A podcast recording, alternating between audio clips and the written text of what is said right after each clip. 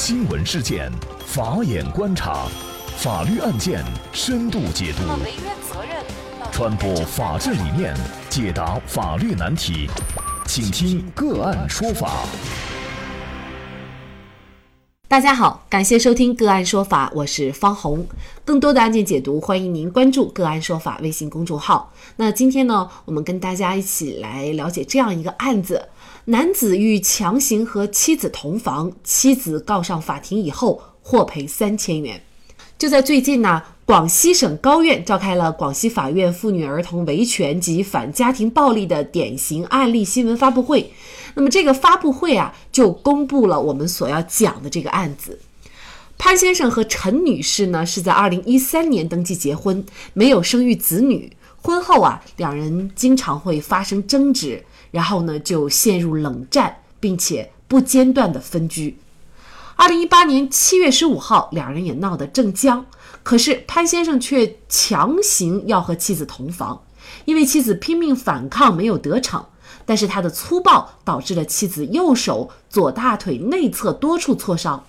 那陈女士报警以后呢，潘先生就写下了保证书。那么他这个保证书当中就说不会再对妻子动粗。包括打骂、强行发生关系等行为。二零一八年十月，陈女士就提起了离婚诉讼。她说呀，潘先生写下保证书之后，仍然多次想强行和她同房，她身心俱伤，要求法院准予离婚，并且要求潘先生赔偿她的精神损害抚慰金是五万块钱。那么潘先生称啊，他保证不会再有家暴行为了，同时也不同意离婚。在没有离婚的情况下。丈夫不顾及妻子的意愿，强行和妻子发生关系，这样的行为违法吗？甚至说犯罪吗？那么夫妻之间遇到这种情况，作为女方又该如何维权？就是相关一系列的法律问题。今天呢，我们就邀请广东法泰律师事务所主任刘忠强律师和我们一起来聊一下。刘律师你好，在没有离婚的情况下，丈夫不顾及妻子的意愿，强行和妻子发生关系，那么这样违法吗？是对这个问题来讲呢，是一个违法行为。潘先生已经违法了，就是在进行强行同房的过程当中，采取了暴力，这个暴力属于家庭暴力的一个范畴，呃，是应当受到处罚的。在法院的判例里面，也已经判决了要赔偿这三千块钱。对于这个行为呢，如果上升到犯罪来讲呢，是因为没有达到呃轻伤这个情形，所以呢，呃没有说是犯罪的情况。另外，对于分类来讲，也没有强奸的罪名成立的法律依据，所以就潘先生这个行为是一个违法的行为，但是呢，还达不到犯罪要用刑法来追究他刑事责任的。呃，这一块要承担的责任，已经在判决书里面认定了，就是说认定了他的伤害的行为，因为家庭暴力对陈女士造成了伤害，而且法院也判决他要赔偿这个损失，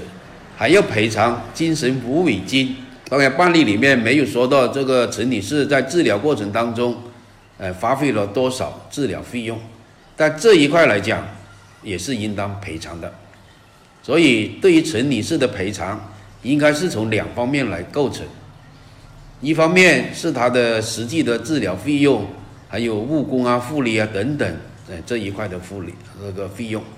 另一个方面呢，就是精神损害抚慰金的问题的赔偿。那么就是夫妻之间呢，既然已经是这婚姻关系，那么大家呢互为夫、互为妻，在这种情况下，即便要发生这种夫妻关系，事实上也要征得另外一方的同意，否则呢，可能都会涉嫌违法。那么这个违法，它主要的依据是什么？就是它违反的是呃什么样的法律规定？能给我们介绍一下吗？夫妻关系当中，同房的一个问题，就是双方互为夫妻履行夫妻义务这一块来讲，在婚姻法里面是有明确规定的。在第三条是禁止家庭暴力，还有在反家庭暴力法第三条，也讲到了要互相关爱、和睦相处，从案例看呢，因为潘先生跟陈女士有冷落，有有隔阂，还有其他的一个因素，所以不愿意夫妻同房。如果潘先生强行同房的话，那就违背了《反家庭暴力法》里面有关互相关爱、和睦相处的一个基本原则。因为夫妻的恩爱是体现在性方面是一个主要的内容了，已经都不是很恩爱或者有隔阂了，再强行的话呢，是已经违反了这个法律。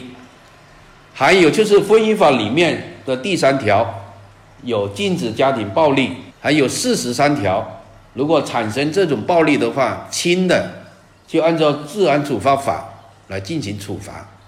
重的方面还可以追究刑事责任。比如讲，在强行同房的过程当中，致使对方受到了伤害，或者人格受到了侮辱等等，都是要进行处罚的。实际上，作为夫妻之间在同房这一块来讲，除了夫妻关系融洽不融洽，有没有矛盾这一个方面来看，还有呢，就是作为女的来讲呢，有一个特殊的生理期，比如讲分娩呀，还有那个月经呢。在这个时代，如果男的强行要发生这个性关系，这其实就是对妻子的不尊尊重，重的错损伤害的话是要追究责任的。另外就是夫妻双方可能是有一方，特别是女方可能有性冷淡这些情形，如果有出现这个情形的话，男方强行要同房，要发生性关系，哎，这也是不允许的。这一点都是涉及到反家庭暴力法里面一个互相关爱、和睦相处的一个问题。所以，当出现有有关特殊的生理期，有的是性冷淡，还有就是夫妻处在矛盾期间或者这个冷淡期间，哎，这个时候作为男的来讲是不可以进行这个强行进行性关系的，发生性关系或者同房的，否则的话是应该受到处罚。也就是说，我们所说的家庭暴力，其实不仅仅指着行为上的暴力，它其实呃还包括一些，比如说冷暴力，就是长期的冷淡对方；另外就是性行为方面这方面的，如果是不尊重对方的意思的话，这也是属于家庭暴力的一种。其实这个家庭暴力，它是指多种多样的。是的。这个呢，应该讲是现在随着文明的提升，对家庭关系相处的一个提升，在性方面会归纳到家庭暴力的一种，那是必然的。以后的立法方向都会朝这方面来看的。不仅说是捆绑啊、殴打呀，就是性方面，只要不同意你强行的，其实就违背了家家庭暴力法里面的一个互相关爱、和睦相处。这一个立法原则。那么，如果是女方遭受了这样的家庭暴力的话，那么是不是她的有效的维权途径只能离婚呢？还有没有其他的办法？最有效的这种维权途径是什么呢？最有效的维权途径，第一个判断这个男方是一个有没有暴力可倾向的，或者有什么精神变态的。如果这个男方是偶尔或者有时候确实是那是性的方面的个急躁。来做成的话，那应该说不是一定是要离婚的，除了要双方沟通好，说明清楚，能说明理由，能够明事理，哎，这一块的话，这个婚姻还是可以维护的。如果有些是过分了、过格了、出格了，那这一点呢，可以投诉妇联，投诉有关部门，哎，来去进行调和，来去说服男的以后呢，一定要尊重女方。不能是自自己逞自己的那个能力，是吧？强行要做这些事情，如果真的不能够，那最后的办法也就是离婚了。但也有一点是必须的，就是要注意保存证据，不管是能说明清楚的，或者不能说明清楚的，哎，我们作为女方来讲，有时候要尽可能有些录音啊，哎，有些那个情况，并且特别是有伤害的，要及时的。报警，及时的到处理，到医院那边就诊，争取收集到证据来保护自己的权利。离婚呢是彻底说感情彻底爆裂了，这个男的确实不可救药了，那才不得不要走向离婚这一路的。所以呢，特别是有小孩以后，要离婚的问题，那就更要有全面的考虑了。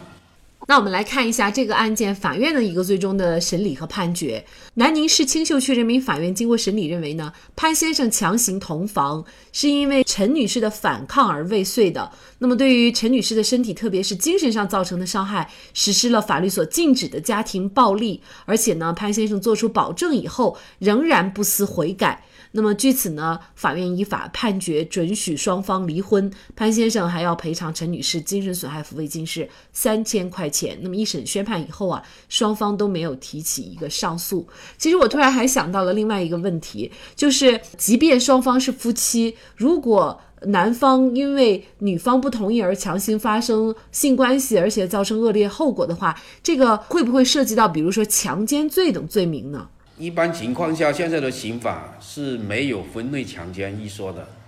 但是在立法还有一些意见里面，在司法界里面呢，有一些新的，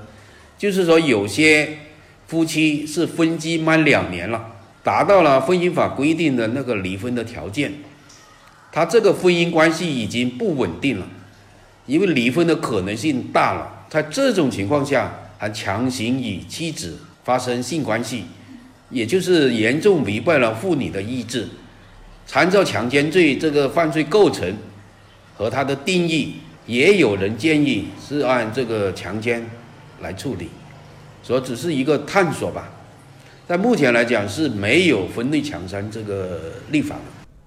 其实总的来说呀。嗯，我们的婚姻哈，大家还是应该在沟通的基础上进行的。有任何矛盾，那么多沟通、多交流。那么强行而为之，无论在什么方面，其实呢，对于婚姻的维系和经营呢，都会起到一些负面的作用。夫妻之间呢，最大的特点就是要尊重。如果你尊重了对方，你就不可能会发生那个强行同房的这个事情。尊重了对方，有时候也可能。你的也是勉强的会会应神，因为这个夫妻关系毕竟是很微妙的一个关系，因为关系的那个支撑跟性又是离不开的，所以这一块来讲是尊重为前提，然后呢，互相要迁就。好，那么也希望啊，我们通过今天的。这个案件也提醒咱们的一些婚姻当中的，尤其是女性朋友，如果您遇到类似的情况呢，您不要以为呀，因为是夫妻关系，您就没有办法维权了。那么事实上呢，类似于这样的行为都是违法的。您可以像刚才刘律师所推荐的，那么通过几个途径来维护自己的权益。好，那么在这里呢，也再一次感谢。广东法泰律师事务所主任刘忠强律师，那也欢迎大家通过关注“个案说法”的微信公众号，具体的了解我们本期案件的图文资料以及往期的精彩案例点评。另外，您在生活工作当中遇到一些法律问题，都欢迎您通过添加幺五九七四八二七四六七幺五九七四八二七四六七这部电话号码的微信号向我们进行咨询和交流。给大家提供法律问题解答的都是我们节目邀请到的嘉宾了，他们都非常的资深、专业和负责任。感谢您的收听，我们下期节目再见。